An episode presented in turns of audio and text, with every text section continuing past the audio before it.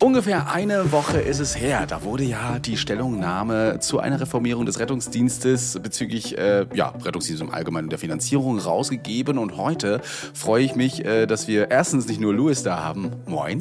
Moin. Sondern äh, auch noch jemanden, ja, direkt aus der Politik, der dazu auf jeden Fall Stellung nehmen kann und prädestiniert ist dafür, auf jeden Fall mit uns darüber zu reden. Mehr dazu aber gleich nach dem Intro. Mother's Day is around the corner. Find the perfect gift for the mom in your life with a stunning piece of jewelry from Blue Nile. From timeless pearls to dazzling gemstones, Blue Nile has something she'll adore. Need it fast? Most items can ship overnight. Plus, enjoy guaranteed free shipping and returns. Don't miss our special Mother's Day deals. Save big on the season's most beautiful trends. For a limited time, get up to 50% off by going to BlueNile.com. That's BlueNile.com. Retterview. Gedanken, Wissen und Spaß aus dem Pflasterlaster. Mit fünf Sprechwunsch und Sammy Splint. Ja, der ein oder andere wird sich an den Namen Janosch Dahm erinnern. Wir haben ja im Podcast schon das ein oder andere Mal über ihn gesprochen, im anderen Kontext. Und heute ist er hier. Herzlich willkommen, Janosch. Vielen Dank für die Einladung. Ähm, es freut mich sehr, bei euch im äh, spannenden Podcast dabei zu sein. Und mal nicht als Zuhörer, sondern äh, als Gast. Oh, hast du die letzte Folge denn schon gehört? Da haben wir uns ja ausführlich darüber ausgetauscht. Das habe ich tatsächlich nicht gemacht, weil ich gedacht habe, es ist irgendwie komisch, darüber zu reden ähm, und äh, Bezug zu nehmen. Und deswegen ähm, bin ich heute hier in voller Kenntnis der Stellungnahme, aber nicht der letzten Folge des Podcasts. Auch gut, weil dann gehst du ganz unbefangen in diese Folge rein. Schön. Ja, der ein oder andere wird dich ja wahrscheinlich noch nicht kennen oder dem sagt jetzt vielleicht der Name Dr. Janosch Dahm nichts. Deshalb dachten wir uns, oder das machen wir eigentlich immer mit Gästen, dass die sich einmal ganz kurz vorstellen und so ihren groben Lebensweg erörtern. Und das würden wir dann auch einmal dich bitten, das einmal zu tun tun. Ja, gerne. Mein Name ist Janosch Dahm. Ich bin gesundheitspolitischer Sprecher der Fraktion Bündnis 90 Die Grünen im Deutschen Bundestag. Und ähm, neben äh, oder vielmehr vor meiner Rolle als Politiker ähm, äh, bin ich auch Notfallmedizin habe äh, viele Jahre ähm, an unterschiedlichen Stationen ähm, im Rettungsdienst und in der Notfallmedizin gearbeitet, zuletzt in der ärztlichen Leitung des Rettungsdienstes ähm, bei der Berliner Feuerwehr. Äh, und davor ähm, war ich äh, ärztlicher Leiter des äh, Luftrettungszentrums des Christoph Neun in Duisburg und äh, habe viel Rettungsdienst in Nordrhein-Westfalen in unterschiedlichen ähm, äh, Städten begleitet. Und ähm, ja, vielleicht so viel kann ich sagen, sagen. Also Blaulicht äh, und Sonderrechte klingen für mich noch nach Musik und nicht nach Krach. Und es gibt den ein oder anderen Tag, an dem hier im Deutschen Bundestag ganz viel geredet wird und ich sehnsüchtig nach draußen schaue oder manchmal auch nur höre und mir denke, ach komm, jetzt ähm, einen Alarm zu kriegen, rauszufahren und vielleicht nicht die große weite Welt zu verändern, aber für den einen Patienten den Unterschied zu machen, das wäre es doch jetzt. Und insofern verbindet mich beides noch ähm, äh, und ähm, äh, ich bin mit voll vollem Herzen als ähm, äh, Kollege einerseits, aber natürlich auch jetzt in fachlicher Rolle in der Politik andererseits gerne Gast heute hier. Herrlich. Du bist einer von wenigen Medizinern bzw. Notfallmedizinern im Bundestag, soweit ich weiß. Schlägt man da nicht öfter mal die Hände über den Kopf zusammen, wenn die Kolleginnen und Kollegen aus der Politik über Gesundheitswesen bzw. Rettungsdienst reden oder siehst du dem jetzt doch etwas optimistischer entgegen? Also man muss ja sehr äh, vorsichtig sein, weil ähm, es gibt ja, ähm, das habe ich zumindest gelernt, in Deutschland sehr viele Menschen, die sich ähm, irgendwie äh, mindestens geeignet, ähm, äh, äh, auf jeden Fall aber erfahren in der Notfallmedizin schimpfen. Ähm, so ist das auch im Deutschen Bundestag. Es gibt sicherlich eine ganze Reihe Kollegen, die mindestens mal äh, äh, im Rettungsdienst gearbeitet haben. Ähm, Helge Braun äh, als Notfallmediziner in der CDU, Andro Ullmann von der FDP. Ähm, das ist vielleicht bei beiden schon etwas länger her als bei mir, aber ähm, also natürlich bringen sie diese Erfahrung auch ein. nichtsdestotrotz, eins kann man schon sagen, ähm, Rettungsdienst ist ja einer ähm, der äh, Bereiche oder der Berufsfelder, die ähm, sehr geprägt sind vom Schichtdienst ähm, und Politik findet oft äh, am Wochenende oder abends nach Feierabend statt und gerade Menschen, die im Rettungsdienst arbeiten oder in vergleichbaren Berufen, haben es einfach ungleich schwerer, sich in der Politik zu organisieren, auch Interessen zu vertreten und es kommt sicherlich nicht von ungefähr, dass deswegen gemessen an anderen Berufen äh, Menschen, die aus dem Rettungsdienst kommen, weniger in der Politik vertreten sind. Woher kam der, der Sprung vom Notfallmedizin zu Politik? War es das klassische, okay, ich höre jetzt auf zu meckern auf der Wache, ich pack's jetzt selber an oder waren das ganz andere Gründe, die dahinter steckten? stark verkürzt ist das schon ganz gut zusammengefasst oder antizipiert. Also ich habe mich über viele Jahre, bevor ich in den äh, Bundestag gekommen bin, ehrenamtlich in der Politik engagiert. Und für mich war das ehrlicherweise äh, immer ähm, also die Möglichkeit, ähm, gegen die Ohnmacht was zu tun, die einen vielleicht nicht nur im Rettungsdienst, sondern auch im Gesundheitswesen ansonsten überkommt, wenn man das Gefühl hat, man läuft wie in so einem Hamsterrad immer gegen die Symptome an einer Gesellschaft, die an der einen oder anderen Stelle selbst krank ist oder Leute krank macht und man das Gefühl hat, man äh, bekämpft nur die Symptome ähm, äh, und ändert nichts an den Ursachen. Und da war es dann nach dem einen oder anderen aufreibenden Dienst einfach gut äh, zu sagen, okay, ich äh, bringe mich jetzt ein und versuche an den Ursachen was zu ändern. Und umgekehrt, das habe ich ja schon angedeutet, ist es manchmal so, wenn man dann, ähm, egal ob im Ehrenamt oder so wie ich jetzt ähm, das ähm, Vollzeit macht, trotzdem so, dass wenn ganz viel geredet wird, man sich am Ende fragt auch, okay, und was habe ich jetzt genau für einen Unterschied gemacht oder was hat sich jetzt konkret geändert? Und dann ist es auch wieder gut, einfach zu sagen, komm, ich gehe auf die Wache oder ich gehe in die Notaufnahme so und jetzt äh, klebe ich da vielleicht noch ein Pflaster auf und der einzelne Mensch ist jetzt richtig dankbar, auch wenn ich vielleicht nur einen durchschnittlich guten Job gemacht habe. Ähm, äh, ich habe die Ursachen nicht bekämpft, die große weite Welt nicht verändert, aber ähm, die Dankbarkeit dafür, das ist schon ein ziemlicher Privileg ähm, äh, in den Berufen, die wir machen nicht so dankbar, beziehungsweise doch, vielleicht doch ein bisschen dankbar waren wir für deinen Tweet. Da kamst du, glaube ich, das erste Mal bei uns im Podcast auch vor, am 22. Juli 22. Ich habe mal rausgeguckt, wann das war. Und äh, ich glaube, du weißt gar nicht mehr, was da, was da so richtig getweetet Aber ich äh, lese es dir einfach mal vor, was du da geschrieben hattest.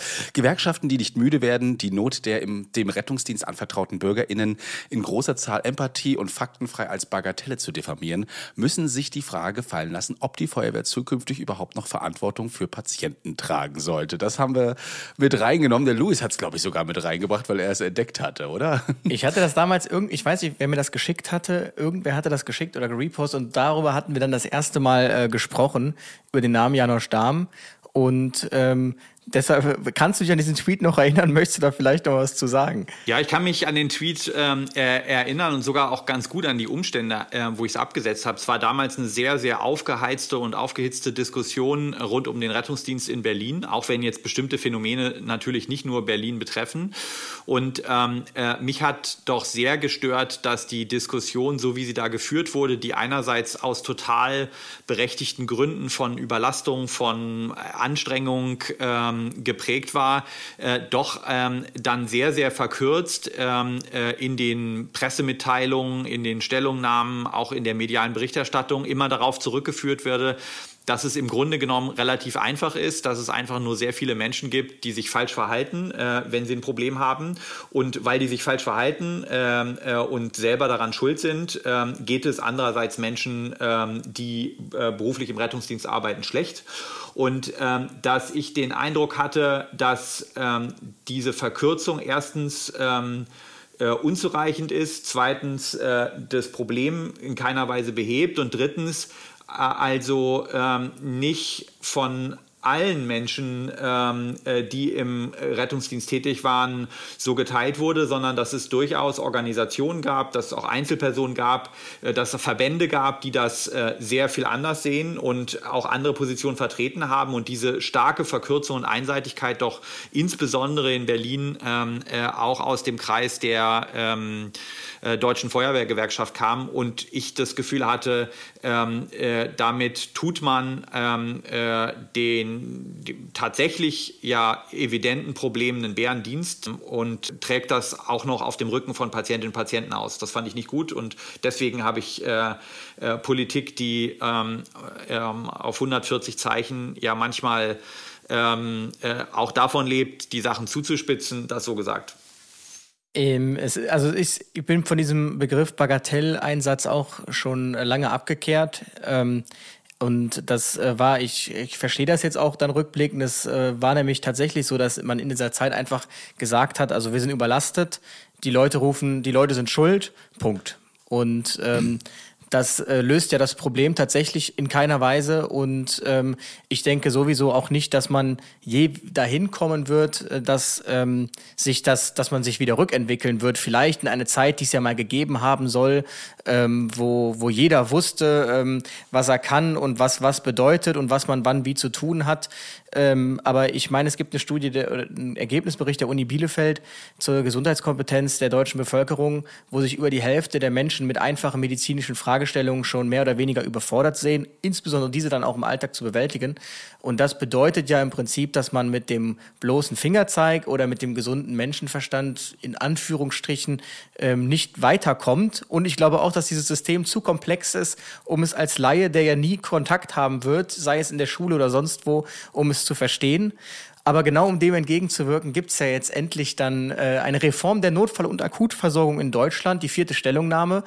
Ähm, als du diese vierte Stellungnahme jetzt gelesen hast, wie, wie stehst du denn zu, dieser, zu den Inhalten dieser Stellungnahme? Also erstmal bin ich froh, dass es, es sind ja sogar zwei Stellungnahmen, eine aus dem Februar und eine, die jetzt gerade veröffentlicht wurde, die einmal sehr stark um den Kontext der Leitstellen und jetzt primär ähm, äh, auf den Rettungsdienst abzielen.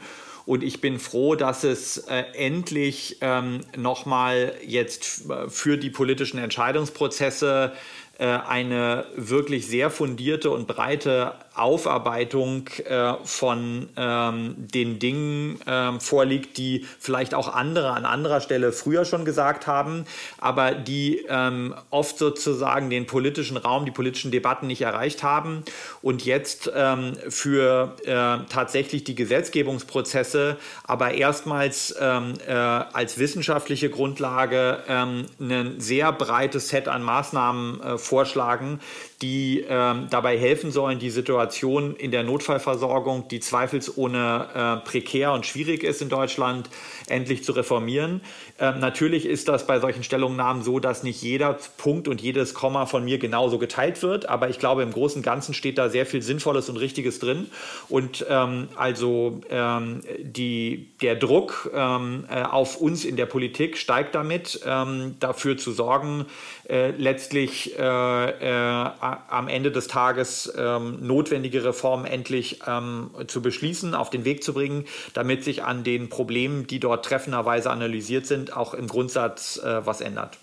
Warum hat es, das ist eine Frage, die meine Kollegen immer wieder gerne stellen, warum hat es denn jetzt so lange gedauert, das herauszufinden? Hast du da so, so eine, äh, wo du sagst, ähm, daran könnte es gelegen haben? Das ist wirklich eine Frage, die oft im Rettungsdienst gestellt hat. ja lange gedauert. Ne? Wir haben die Probleme ja schon mehrere Jahre. Also, ähm, das betrifft nicht nur den Rettungsdienst, äh, aber auch ähm, äh, ist es meine Wahrnehmung so, dass es ganz, ganz häufig bei politischen Debatten in Deutschland so ist, dass wir ähm, äh, auf so einer allgemeinen Ebene der Analyse oder der Vorschläge uns schnell einig sind und sagen, dies oder jenes wäre doch sinnvoll zu tun oder das ist das Problem und das wäre die Antwort drauf.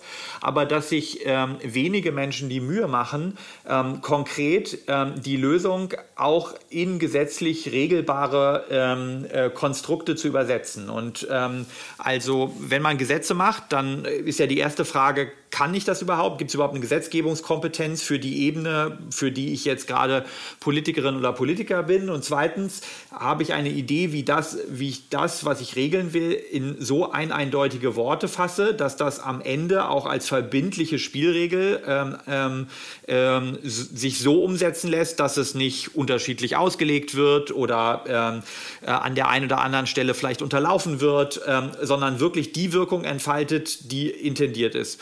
Und diese Mühe, also diese letzte Meile von der guten Idee in ein konkretes Gesetz, die ist wirklich harte Mühe und harte Arbeit. Und ähm, so wie wir beim Bundes, äh, beim Fußball oft ähm, 80 Millionen Bundestrainer sind, habe ich das Gefühl, sind wir manchmal beim Rettungsdienst auch ganz viele äh, Menschen, die vom Spielfeldrand kluge Ratschläge haben. Aber wenn es dann darum geht, das konkret auf die Straße zu bringen, in Spielregeln und zu übersetzen, dann ist es nicht einfach. Und ja, ich meine, das haben wir am Anfang ja schon gestreift. Ich glaube, ähm, Ähm, also ähm, oft ist man auch an der föderalen Struktur in der Vergangenheit einerseits zurückgeschreckt und vielleicht auch, weil einem auf Bundesebene sowohl im parlamentarischen Raum, also der Legislative, als auch äh, in den Ministerien, in der Exekutive nicht ähm, so viel Expertise zur Verfügung stand, die dabei helfen konnte, auch wirklich sinnvolle Regelungen zu treffen, äh, wo der Rettungsdienst ansonsten in den überwiegenden Teilen ja Zuständigkeit der Länder und Kommunen ist und ähm, äh, eher dort ähm, äh, der Sachverstand vorhanden ist. Ja, Karl Lauterbach sagte selbst ja, also niemand bestreitet, dass in Deutschland ähm, das ganze zehn Jahre so lange liegen geblieben ist. Also er schrieb, es ist so viel liegen geblieben in den letzten zehn Jahren. Ich bin der Meinung, dass diese ganzen Jahre schon diese Stimmen da waren, die immer wieder gesagt haben, hey, wir müssen was ändern, sonst kollabiert der Rettungsdienst.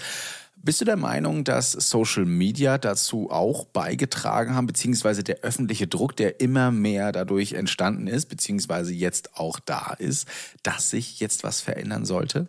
Ja, absolut. Also ich glaube, dass die, dass der, die ganze Debatte auf Social Media ja ähm, in vielerlei Hinsicht auch ein Sprachrohr war für Menschen, die äh, an anderer Stelle sonst vielleicht äh, nicht so gut Gehör bekommen oder sich nicht so gut vertreten können. Und dass gerade die jüngere Generation im Rettungsdienst, die sagt, wir haben Lust auf den Beruf, wir wollen ihn noch viele Jahre machen, aber dafür müssen sich einfach Dinge ändern. Und wir wollen jetzt nicht warten, erst bis wir in 20 Jahren irgendeine herausragende Verbandsposition bekleiden, die uns in die Lage versetzt, vielleicht eine andere Position als heute zu vertreten.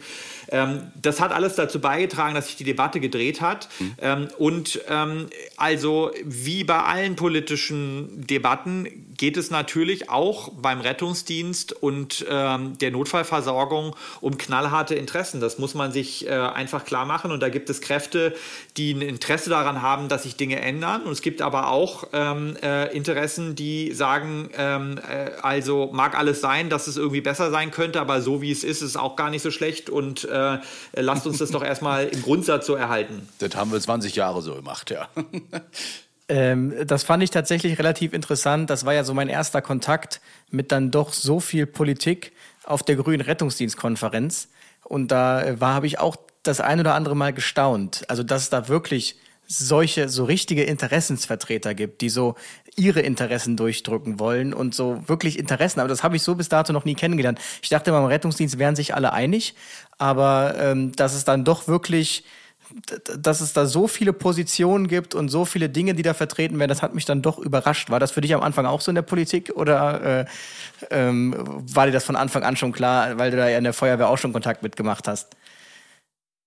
Also ich habe es schon geahnt und trotzdem ist es natürlich dann nochmal, wenn man es live erlebt, auf den äh, unterschiedlichen Gelegenheiten ähm, bisweilen frappierend, weil ja auch die Widersprüche, die aus ähm, äh, manchmal äh, sehr, sehr konservativen äh, Perspektiven auf ein Problem entstehen, ähm, in einem totalen Widerspruch zu der eigentlich notwendigen Veränderungsdynamik stehen und, und äh, aber mit Beharrungskräften und durchaus auch an der einen oder anderen Stelle mit Erfolg ähm, für die eigene Position kämpfen. Ich glaube, das ist einfach wichtig, dass man sich das klar macht ähm, äh, und dass man umgekehrt auch schaut, dass man ähm, eben, äh, wenn es darum geht, Veränderungen zu bewirken, ähm, äh, ebenso Allianzen, eine Öffentlichkeit, äh, eine Meinung äh, bilden muss, äh, um Dinge verändert zu bekommen. Und dass es eben nicht nur reicht, eine gute Idee zu haben, ähm, sondern eben, äh, dass es am Ende des Tages politische Mehrheiten braucht und ähm, auch eine Öffentlichkeit braucht, die mehrheitlich dafür eintritt. Ähm, ich bin froh, dass ich allein, glaube ich, durch meine Rolle, indem ich bestimmte also Positionen zusammenbringe und einzelnen Meinungen auch eine andere Meinung gegenüberstelle, ähm, glaube ich, dazu beitragen konnte, dass die krasse Einseitigkeit, mit der Rettungsdienst oder Notfallversorgung in der Vergangenheit bisweilen auf Bundesebene vertreten wurde, inzwischen mindestens vielfältiger geworden ist. Jetzt haben sich äh, die ersten Interessensvertreter schon gemeldet in Bezug auf die Vorschläge der Regierungskommission. Ich weiß nicht, ob du die Stellungnahme, hast du bestimmt schon mitbekommen, von, äh, vom Berufsverband Deutsche Anästhesistinnen und Anästhesisten und der Deutschen Gesellschaft für Anästhesiologie und Intensivmedizin.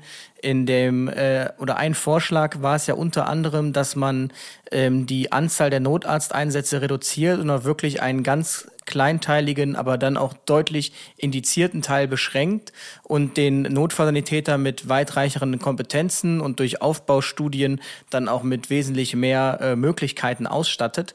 Und jetzt sieht die DGAI und äh, BDA in der schleichenden Abschaffung des Einsatzes von Notärzten und Notärzten eine erhebliche Gefährdung der Patientensicherheit.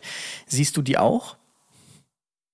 Ich teile die Stellungnahme nicht. Ähm, äh, sie hat mich ehrlicherweise jetzt nicht äh, äh, überrascht. Ähm, also Ärztinnen und Ärzte, um jetzt mal meinen Berufsstand im Allgemeinen zu sagen, haben sich in der Vergangenheit in Deutschland insgesamt sehr schwer damit getan, äh, sogenannte Substitution, also die eigenständige Durchführung von ähm, ähm, heilkundlichen Maßnahmen durch andere Gesundheitsberufe zuzulassen und haben sehr stark daran gearbeitet, dass ähm, äh, weiterhin alles nur unter Aufsicht, Anleitung und im Auftrag von Ärztinnen und Ärzten erfolgt. Ähm, ich glaube, dass völlig unabhängig vom Rettungsdienst das überhaupt nicht mehr zeitgemäß ist. Ähm, äh, der internationale Vergleich, ähm, äh, insbesondere auch unserer europäischen Nachbarn, zeigt, dass ähm, ein modernes, äh, bedarfsgerechtes Gesundheitswesen total darauf angewiesen ist, dass es ähm, eben nicht nur Interdisziplinarität, sondern auch Multiprofessionalität gibt mit unterschiedlichsten Gesundheitsberufen. Und ich glaube, egal ob wir jetzt über die Pflege, Hebammen, äh, Physiotherapeuten ähm, oder äh, eben ähm, Notfallsanitäterinnen oder Notfallsanitäter äh, sprechen, tun wir gut dran, analog dem äh, internationalen Nachbarraum dafür zu sorgen, dass es auch dort mehr Eigenständigkeit ähm, in diesen Berufen gibt.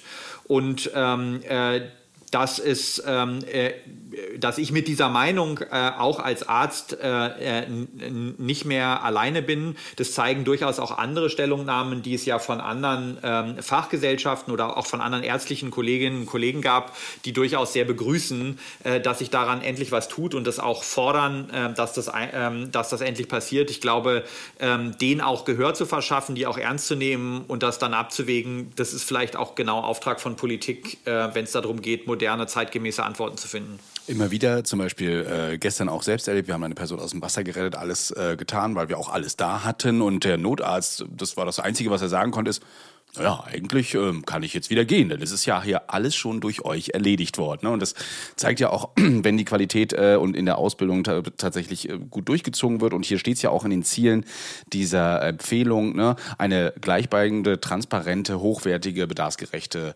äh, Notfallversorgung die hier angestrebt werden soll, dann ähm, denke ich aber auch, dass äh, hier ja der Einsatz von Notärzten durchaus nicht oder der Nicht-Einsatz von Notärzten nicht dafür sorgt, dass wir die Qualität verlieren. Absolut. Oder? Ich glaube im Gegenteil, es ist sogar so, dass wir angesichts des ähm, erheblichen Personalmangels, den wir in allen Bereichen, auch im ärztlichen Dienst absehbar in Deutschland äh, haben werden, der total zunimmt, äh, dringend eine Professionalisierung äh, des Notarztdienstes per se brauchen, völlig unbenommen, welcher Regelung wir äh, beim Rettungsdienst Fachpersonal in den äh, Berufsgesetzen ähm, äh, darüber hinaus regeln. Ähm, es ist überhaupt überhaupt nicht mehr zeitgemäß davon auszugehen, dass man einfach als Notärztin oder Notärztin im zweiten Jahr einer äh, Weiterbildung ähm, im Facharztstandard ähm, äh, Gott gegeben nach einem 80-Stunden-Kurs äh, ein Leben lang gute Medizin macht, sondern ich glaube, äh, wir tun gut dran, wenn wir in allen Berufen, die im Rettungsdienst beteiligt sind, eine starke Modularisierung ähm, einer ähm, äh, Qualifizierung von unterschiedlichen äh, Qualifikationsleveln einführen. Und ähm, ich finde den Kommissionsvorschlag ähm, dahingehend ehrlich gesagt sehr durchdacht, dass er ja einerseits sagt, äh, man muss den Notarztdienst per se ähm, ähm, äh, professionalisieren und auch mit unterschiedlichen äh, Qualifikationsleveln, wenn man so will, ähm, oder Qualifizierungsleveln, wenn man so will, ähm, ausbuchstabieren und andererseits das eben halt ähm, im Bereich ähm, äh, des Rettungsdienstfachpersonal über Rettungssanitäter, Notfallsanitäter, Paramedics mit unterschiedlichen akademischen Niveaus. Das ist total naheliegend und entspricht auch den Entwicklungen ähm, internationaler Nachbarländer. Ich kann mich da nur, äh, mich rief vorhin ein Kollege an, äh, Notfallsanitäter durch und durch, seit 30 Jahren dabei, jetzt mittlerweile, der völlig äh, aufgelöst darüber war, dass er jetzt in einem neuen Rettungsdienstbereich eine Zertifizierung machen musste, wo ihm dann Kompetenzen zugesprochen wurden, wie zum Beispiel die Anlage eines Tourniquet. Und er hatte dann auch mal gefragt, werden denn die Notärzte hier auch zertifiziert? Und darauf kam dann nur so ein ausweichendes Nein. Und das ist zum Beispiel auch etwas, was ich nicht verstehen kann. Also ich bin auf jeden Fall ein Freund davon. Ich meine, die Piloten machen das ja auch regelmäßige Trainees, äh, Trainings einmal jährlich, aber das dann bundeseinheitlich bitte und nicht ähm, so lokal. Also jeder macht es ja so ein bisschen anders und die Medizin ist ja auch irgendwie überall eine andere. Also in Köln kommt äh, bei einem Herzinfarkt das, in einem Landkreis kommt das und das kann ja auch am Ende des Tages nicht im Sinne des Patienten sein. Everyone knows therapy is great for solving problems, but getting therapy has its own problems too, like finding the right therapist, fitting into their schedule, and of course, the cost. Well, BetterHelp can solve those problems. It's totally online and built around your schedule. It's surprisingly affordable too. Connect with a credentialed therapist by phone, video, or online chat, all from the comfort of your home. Visit betterhelp.com to learn more and save 10% on your first month. That's BetterHelp, H E L P. Also ich glaube tatsächlich, dass das Maß an äh, Vereinheitlichung und Standardisierung, ähm, was es braucht, ähm, dass es enorm ist und dass da auch große Potenziale aufgrund von einer besseren Zusammenarbeit zwischen den einzelnen Berufen, aber auch zwischen ähm, Einsatzkräften unterschiedlicher, sage ich mal, Einsatzbereiche ähm, drin liegt. Ähm, natürlich wird es immer Spezialfälle und Konstruktionen geben, wo es auch unterschiedliche also Antworten, insbesondere in der Ausgestaltung von Einsatzmitteln, beispielsweise zwischen den Bergen oder Inseln oder dem äh, übrigen Flachland geben wird oder Stadt und Land. Aber im Grundsatz natürlich ähm, ähm, sind die medizinischen Herausforderungen, äh, insbesondere wenn es dann um Medizin geht, natürlich ähnliche und bedürfen auch ähm, ähm äh, gleicher Antworten. Das ist im Übrigen jetzt keine persönliche Meinung, sondern es sagt schon unser Grundgesetz, also in dem äh, die Gleichwertigkeit der Lebensverhältnisse sehr, sehr ähm, prominent vorne im Grundgesetz geregelt ist. Und es ist unser Auftrag, ähm, nach dem Stand der Wissenschaft, nach dem, was Leitlinien sagen, auch dafür zu sorgen, dass die Menschen überall in Deutschland gleich gut versorgt werden, whatever it takes. Siehst du denn jetzt mit dem ähm, Bachelor und dem Master, was der jetzt mal im Raum steht, ob das dann so kommt, das steht auf einem anderen Blatt, aber es ist ja durchaus in anderen Ländern gang und gäbe. Siehst du denn dann den Rettungsdienst, wie er so gerade durchgeführt wird, denn noch also kann der nur so noch weiterhin bestehen? Ähm, wenn ich jetzt zum Beispiel mal an das Thema Berufsrettung denke, wie man das in Wien hat, oder ich glaube auch in, in England ist der Rettungsdienst ja völlig losgelöst von der Feuerwehr. Müsste man dafür nicht das System auch einmal komplett umbauen, um sowas zu ermöglichen? Also ähm, die Stellungnahme, ähm, die beschäftigt sich ja nur in einem kleinen, wenn jetzt auch viel beachteten ähm, äh, Teil mit den Qualifikationsniveaus ähm, äh, der unterschiedlichen Berufsgruppen im Rettungsdienst. Und im Kern sagt sie ja ganz, ganz viel über die umfassenden ähm, Notwendigkeiten der ähm, geänderten Ausgestaltung des Rettungsdienstes. Und ich glaube, da drin liegt auch der Primärauftrag. Daran kann man auch gesetzgeberisch äh, kurzfristig und schnell was tun. Also im Kern, indem man ähm, sagt, ähm, wir müssen endlich dazu kommen, dass wir auf die Vielfältigkeit der Hilfe ersuchen, ähm, äh, die Menschen an die 112 oder auch an anderen Stellen, F6, F7, an das Gesundheitssystem, ähm, an uns Gesundheitsberufe herantragen, mehr als nur die Antworten, äh, Rettungswagen und NEF, um es jetzt mal sehr verknappt zu sagen, geben zu können. Und ich glaube, in dieser Ausdifferenzierung unterschiedlicher Versorgungsantworten von Telemedizin, telefonischer Beratung, äh, Pflegenotfallteams, äh, der sozialpsychiatrischen Diensten, Palliativdienste äh, etc., dass da eine Riesenchance sieht, also auf der einen Seite Entlastung zu schaffen, wo wir im Moment ähm, äh, falsche Antworten auf, äh, auf, auf äh, tatsächliche Bedürfnisse geben ähm, und gleichzeitig ähm, eben am Ende des Tages eben, indem wir das System an einer Stelle entlasten, wiederum äh, auch andererseits eine bessere Versorgung für die Patienten bieten, die ja selbst die größten Leidtragen in dem System sind. Also diese Dualität, dass Personal und Patienten gleichermaßen inzwischen äh, unter dieser Fehlversorgung leiden. Ich glaube, das muss der zentrale Auftrag und auch der Blickwinkel sein, auf den man jetzt im ersten Schritt die Konzentration lenkt. In den Empfehlungen steht ja auch drin, dass der Rettungsdienst äh, als Notfallbehandlung ins SGB V mit aufgenommen werden soll. Und wenn man mal wirklich so reinguckt, ich habe mich mal ein bisschen informiert, welche Kosten denn wirklich jetzt auf einen zukommen als Kommune, Personalkosten, Fahrzeugkosten, medizinische Ausrüstung haben wir da, Verwaltungskosten, Ausbildung, Versicherung. Daran habe ich immer noch nie gedacht, ne, dass man auch eine Versicherung abschließen muss als Rettungsdienst und Kommune. Ähm, Das alles muss finanziert werden und wenn wir jetzt eine Vorortbehandlung bzw. Untersuchung machen als Notfallsanitäter, ähm, dann wird das eigentlich so gut wie gar nicht abgerechnet. Einerseits ähm, sieht man dann teilweise die Umverlagerung von Kosten oder sogar noch Produktion vor Kosten, weil würde jetzt jede Notfallbehandlung auch noch abgerechnet werden, dann wird der Rettungsdienst ja per se erstmal teurer, oder nicht?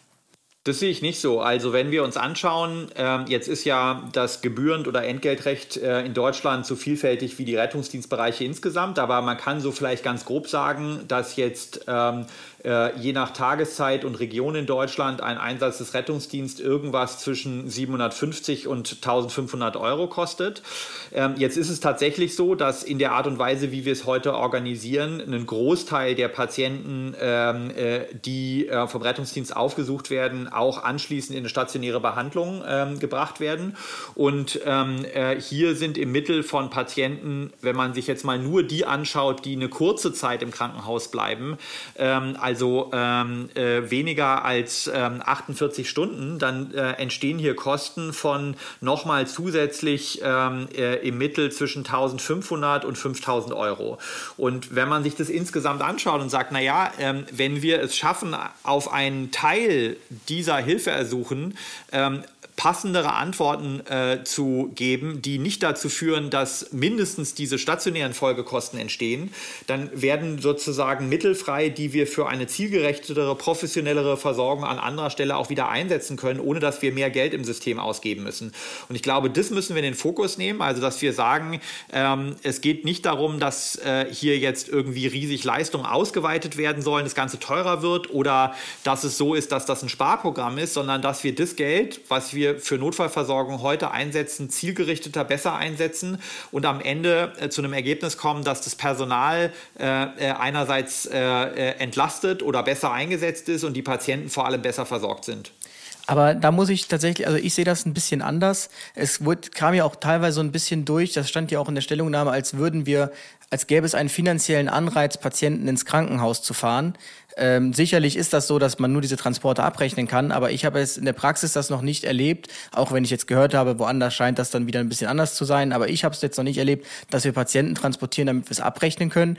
Ich glaube, der häufigste Grund ist, wir wissen zwar, okay, also zum Beispiel, wenn man jetzt von der hilflosen Person spricht, äh, den Alkoholintoxikationen, ähm, die man aus dem öffentlichen Straßenraum entfernt oder eben dann den Patienten, die diffuse Schmerzen haben, wo wir halt am Ende des Tages auch nur ein ganz begrenztes Monitoring haben, um dann letztlich einfach nicht mehr Aussagen treffen zu können und dann der Sicherheit halber die Patienten ins Krankenhaus transportieren, dann kommt da sicherlich in den meisten Fällen nicht viel bei rum, deshalb sind die nicht lange dort, aber trotzdem wäre es irgendwie keine Option, die äh, zu Hause zu belassen.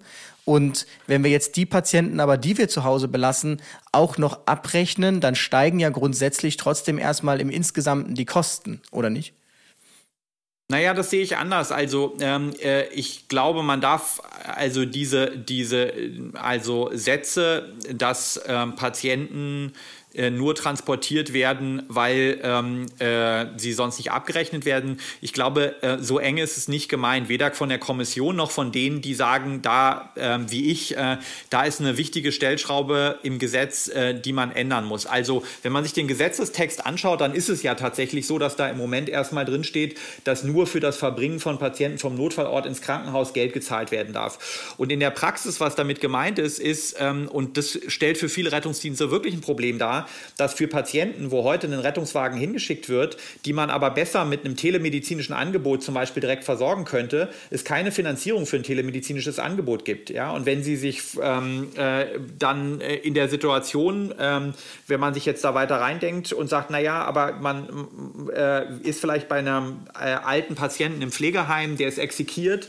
äh, und man hätte jetzt die Möglichkeit, ähm, äh, als Notfallsanitäterin oder als Notfallsanitäter nicht nur zu sagen, okay, wir haben den jetzt ausführlich untersucht. Wir haben da vielleicht eine Infusionstherapie äh, veranlasst. Ähm, aber ähm, also der Patient, die Patientin oder der Patient ist zu schlecht, dass man jetzt sagen kann, okay, da kann man guten Gewissens ähm, jetzt für die nächsten ähm, äh, vier, fünf Tage den hier einfach alleine lassen. Das wird schon alles gut gehen. Und deswegen auch aus Sicherheitsgründen nehmen wir den mit. Dann kann ich das verstehen. Wenn man sich jetzt aber vorstellt, wir hätten Finanzierungsmodelle, die es zulassen würden zu sagen, okay, man lässt den Patienten, man hat jetzt einen Therapieplan gemacht für den für die nächsten ähm, äh, Stunden. Äh, und man hat gleichzeitig die Möglichkeit, jetzt anzuordnen, dass hier zum Beispiel der kassenärztliche Notdienst ähm, nochmal in sechs Stunden oder in zwölf Stunden schauen fährt und kontrolliert, geht es der Patientin noch gut, ist da alles in Ordnung, hat das so funktioniert, muss die Therapie vielleicht ausgeweitet werden. Und am Ende des Tages hat man vielleicht zwei Einsätze, einmal von einem kassenärztlichen Notdienst, einmal vom Rettungsdienst, aber hat 5000 Behandlungskosten im Krankenhaus gespart. Mal ganz abzusehen von dem Folgedelir des alten Menschen, also der Verwirrtheit, die möglicherweise gefolgt wäre, wenn man ähm, äh, den Menschen aus seiner gewohnten Umgebung da entreißt, dann ist am Ende tatsächlich fürs System, für die Kosteneffizienz, für eine bessere medizinische adäquate Versorgung mehr getan äh, wenn man denn regelt, dass das vergütungsfähig ist, also dass das abrechenbar ist. Ähm, äh, und ich glaube, um diese Ausgestaltung, ähm, also dass differenziertere Antworten möglich sind, dass sie abrechenbar sind, ähm, hier ist wirklich äh, Gesetzesänderung, Gesetzgebung notwendig. Das heißt aber auch, ich hätte ja eigentlich gar kein Interesse daran, wenn ich jetzt zum Beispiel die Macht darüber hätte, alle Anrufe anzunehmen, dann würde ich ja sagen, okay, ich schicke dann am liebsten erstmal immer überall den Rettungsdienst hin, weil dann kann ich das ja schon mal abrechnen und dann können sie ja immer noch an den KV-Dienst verweisen und dann kann der ja auch nochmal abrechnen. Also könnte das nicht auch in diese Richtung eskalieren? Ja, da muss man jetzt sehr in die Details gehen. Also ich glaube, wir müssen einfach die Abrechenbarkeit der Einzelleistungen voneinander entkoppeln. Also beispielsweise äh, braucht es ähm, eine eigene Entgelt- oder Gebührenposition für die Bearbeitung von Notrufen. Also schon die Behandlung am, äh, am Telefon, die Beratung, Hinweise geben, äh, aber auch ähm, die ähm, Überbrückung, äh, überbrückende Anleitung zur Reanimation, bis der Rettungsdienst überhaupt eintrifft. Das sind ja ähm, medizinische Anwendungen. Das ist ja, da, da wird ja Gesundheitsversorgung betrieben die eine eigene Position braucht und die nicht von dem Anreiz leben sollte, ich kriege meine Leitstelle nur finanziert, wenn ich viele Rettungswagen rausschicke, weil ich sozusagen indirekt an der Refinanzierung des Rettungsdienstes so hänge. Und wenn ich das entkoppel und sage, ich kriege aber den Aufwand, den ich habe für die Bearbeitung von Notrufen in meiner Leitstelle eigenständig vergütet, immer gekoppelt an Qualitätskriterien und so weiter, dann macht es schon Sinn, auch zu sagen, okay, ähm, ich, ähm, äh, äh, ich muss mir nicht Sorgen um die Struktur meiner Leitstelle machen, ähm, äh, ähm, wenn ich jetzt keine Rettungswagen rausschicke, wo es keine Rettungswagen braucht. Das heißt aber auch, also äh, ich glaube, gekoppelt an dem äh, muss aber auch Rechtssicherheit für die Kolleginnen und so weiter vor Ort herrschen. Das heißt, äh, wenn ich jemanden behandle und jetzt entscheide, der kann zu Hause bleiben, der kann die Stunden noch warten, bis der Hausarzt oder der KV-Dienst wieder verfügbar sind ähm, und in der Zeit doch irgendeine Komplikation passieren könnte, die wir nicht vorhersehen konnten, dass man da nicht rechtlich für belangt ist. Normalerweise heißt es dann ja behandeln und ab ins Krankenhaus, ansonsten gibt es Ärger, wenn da was passiert. Äh, genauso in der Leitstelle werden teilweise auch Entscheidung getroffen, welches Rettungsmittel oder Einsatzmittel genommen wird, nur um zu sagen, na ja, also ich konnte es jetzt ja nicht sehen und hm, lieber sicherheitshalber mal einen Rettungswagen schicken. Der schwarze Peter wird hin und her geschoben. Na, na, natürlich äh, ist das so ähm, und ich glaube, die Antwort, wie man, was man dagegen tun kann, ähm, äh, ist, ähm, äh, liegt in allererster Linie in der Standardisierung von Verfahren. Also wir brauchen äh, in der Leitstelle, um Rechtssicherheit für die Kollegen haben, wirklich flächendeckend in Deutschland äh, strukturierte Qualität qualitätsgesicherte, standardisierte Notrufabfragen, die international auch verwendet und vergleichbar sind nach modernen Standards, dann kann ich auch sagen, okay, das ist jetzt kein äh, ähm, ähm, Einsatz, wo ich einen Notarzt brauche, sondern hier ist es ein Einsatz, da reicht möglicherweise ein kassenärztlicher Notdienst oder ich, hier ist ein Einsatz, da brauche ich eher eine Notfallpflege ähm, und ich brauche nicht den Palliativdienst etc. etc. Also die Differenziertheit der Antworten kann ich rechtssicher nur geben, wenn ich eine standardisierte Notrufabfrage habe. Und so betrifft es auch den Ablauf von Einsätzen. Und das ist nichts, was jetzt mit Notfallsanitäterinnen und Notfallsanitätern per se zu tun hat. Ich glaube auch, ähm, äh, Notärztinnen und Notärzte können in der Haftungsverantwortung sehr davon profitieren, wenn wir äh, die Fragen, äh, wann wir Patienten zu Hause lassen, äh, wann wir Patienten an andere Angebote anbinden, wenn wir die im Rahmen von ähm, äh, SOPs, Standardeinsatzregeln, wie auch immer, wenn wir die stark verbindlicher regeln und standardisieren. Man sagt, okay, ich habe mich entlang der lokal geltenden Guidelines verhalten und ähm, habe entsprechende Vorgaben und Empfehlungen ausgesprochen und ähm, äh, dann ist das natürlich alles möglich.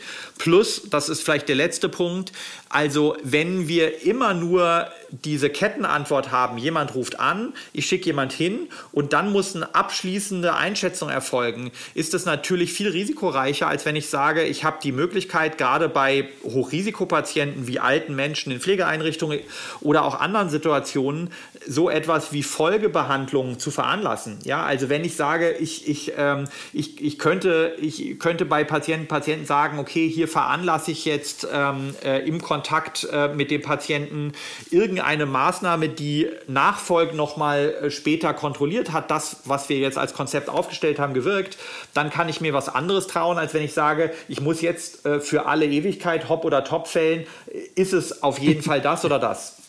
Ja, das, das wäre schon schön, wenn man dann einfach mal sagt, ähm, bitte, äh, bitte Weiterbehandlung. Also hier zu sagen, ähm, gehen Sie doch mal selbst ins Krankenhaus oder in, in, äh, zum Hausarzt. Äh, das ist äh, immer schwierig. Ne? Da heißt es ja, wenn ihr sowieso da seid, dann transportiert doch einfach. Und das würde das Rettungsmittel dann eben auch binden. Da sehe ich das auch immer so. Warum schone ich nicht einfach die Ressource Rettungswagen äh, und sage dem Patienten, Mensch, also mit der, mit dem, mit der Handfraktur möglicherweise da, äh, das Krankenhaus ist 300 Meter entfernt, gehen Sie doch bitte selbst drüber.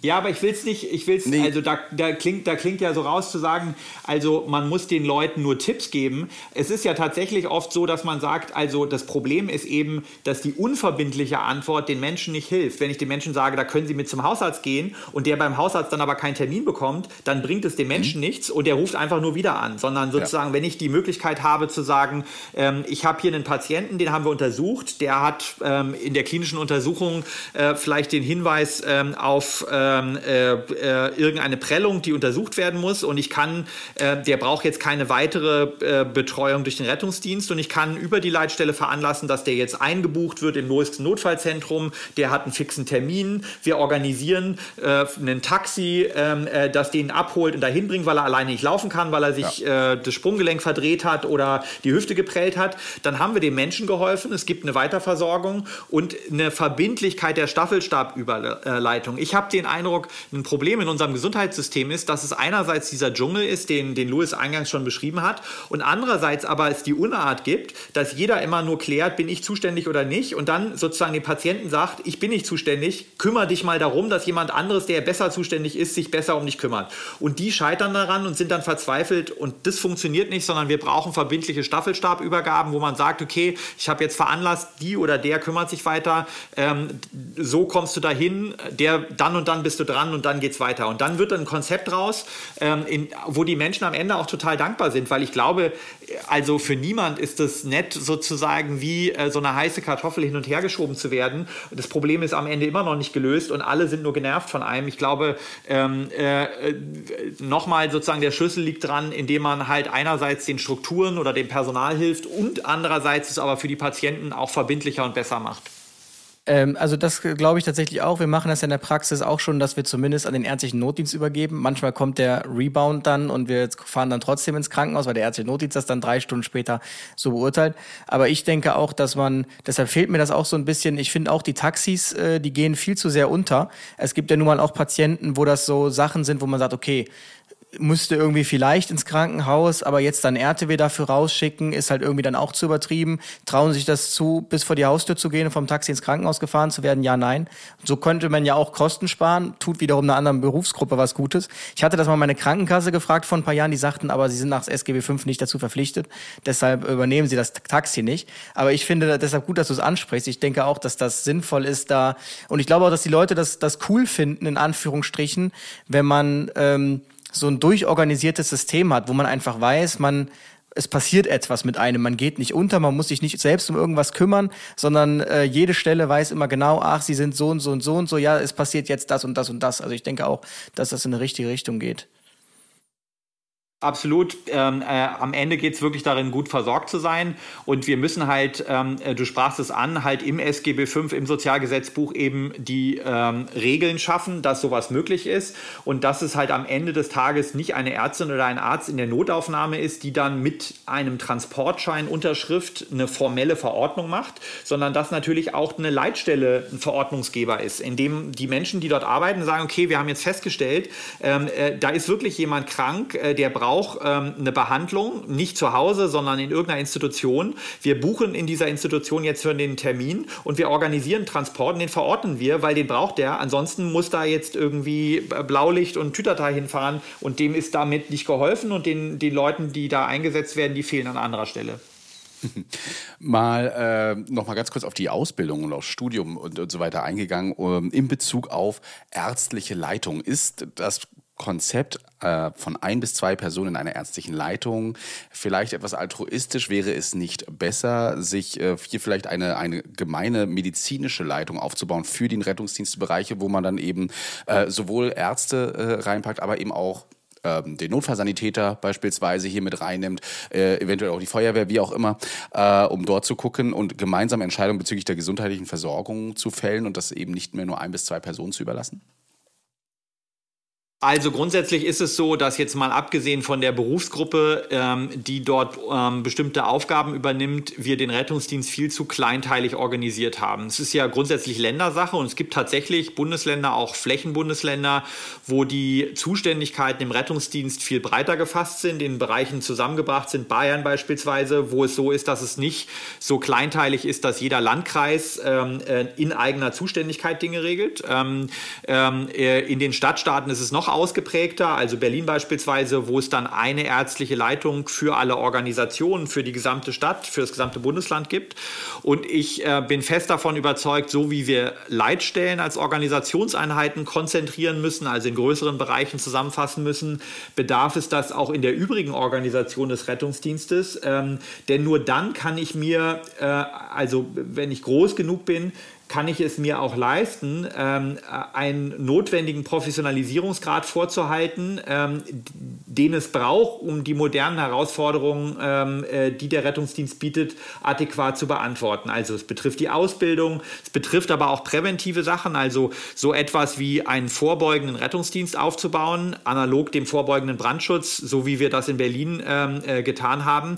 Das funktioniert nur, wenn man groß genug ist, wenn man für, für viele Menschen zuständig ist und äh, einen großen Rettungsdienstbereich abdeckt, ähm, weil sich das ansonsten nicht lohnt, weil man die Ressourcen nicht hat, sowas auch aufzubauen. Und ja, das betrifft auch die ärztliche Leitung. Also ähm, äh, es äh, ist an vielen Stellen in Deutschland, äh, das brauche ich euch nicht zu sagen, ja weiterhin so, dass das im Nebenamt in Teilzeit mehr oder weniger ähm, äh, ähm, engagiert gemacht wird. Ich glaube, es liegt selten, weil die Menschen doof sind, sondern weil die einfach viel zu wenig Ressourcen haben, um diese Aufgabe ähm, äh, wirklich auszufüllen. Und meine Vorstellung ist schon, dass man sagen muss, ähm, äh, es wäre sehr sinnvoll, ähm, äh, hier ähm, also ähm, äh, unabhängige hauptamtliche Instanzen zu haben, die in medizinischer Professionalität das, was da geregelt, organisiert und auch operativ im Einsatzdienst verantwortet werden muss, ähm, übernehmen. Schön formuliert und genau on point. Ich glaube, du musst genau jetzt weiter, ne? So ist der richtigen Annahme, genau. Dann ähm, wir hätten sicherlich noch äh, wesentlich länger weiterreden können, so ist das halt bei diesem Thema. Ähm, wir freuen uns und bedanken uns trotzdem, dass du heute bei uns gewesen bist, und zumindest in den paar Fragen Rede und Antwort gestanden hast. Ich denke, einiges hat sich da jetzt auch ein bisschen äh, geklärt. Und ähm, ja, dann bleibt uns nichts weiter, außer dir noch einen schönen Tag zu wünschen, ein schönes Wochenende. Genau. Und weiterhin langen Atem. Ja, vielen Dank euch für die Einladung. Ähm, äh, ich fand das sehr gut, mit euch zu sprechen. Ich ähm, äh, hoffe, dass ihr ähm, zusammen mit vielen anderen, gerade auch jungen Kolleginnen und Kollegen, weiter Druck macht, dass sich an den Strukturen was ändert. Ähm, und ähm, äh, ähm, ja, äh, vielleicht komme ich äh, spätestens wieder, wenn wir hoffentlich äh, eine umfassende Reform der Notfallversorgung auf den Weg gebracht haben und wir uns darüber unterhalten, ob das, was wir da geregelt haben, geeignet ist, die Probleme Probleme, die da sind, vernünftig zu lösen. Wir sind sehr gespannt und äh, ihr könnt natürlich auch mit Druck machen, alle da draußen. Einfach äh, mit Twittern zum Beispiel. Da bist du nämlich immer sehr, sehr aktiv. Also äh, der eine oder andere wird sich da vielleicht den Account noch anlegen und äh, uns alle hier unterstützen. Und ich bin auch gespannt, äh, wenn da mal eine Reform rauskommt, was wir denn hier so alles umgesetzt bekommen. Vielen Dank dir. Macht es gut. Bis dann. Tschüss. Ciao. Retterview. Gedanken, Wissen und Spaß aus dem Pflasterlaster. Mit fünf Sprechwunsch und Sammy Splint.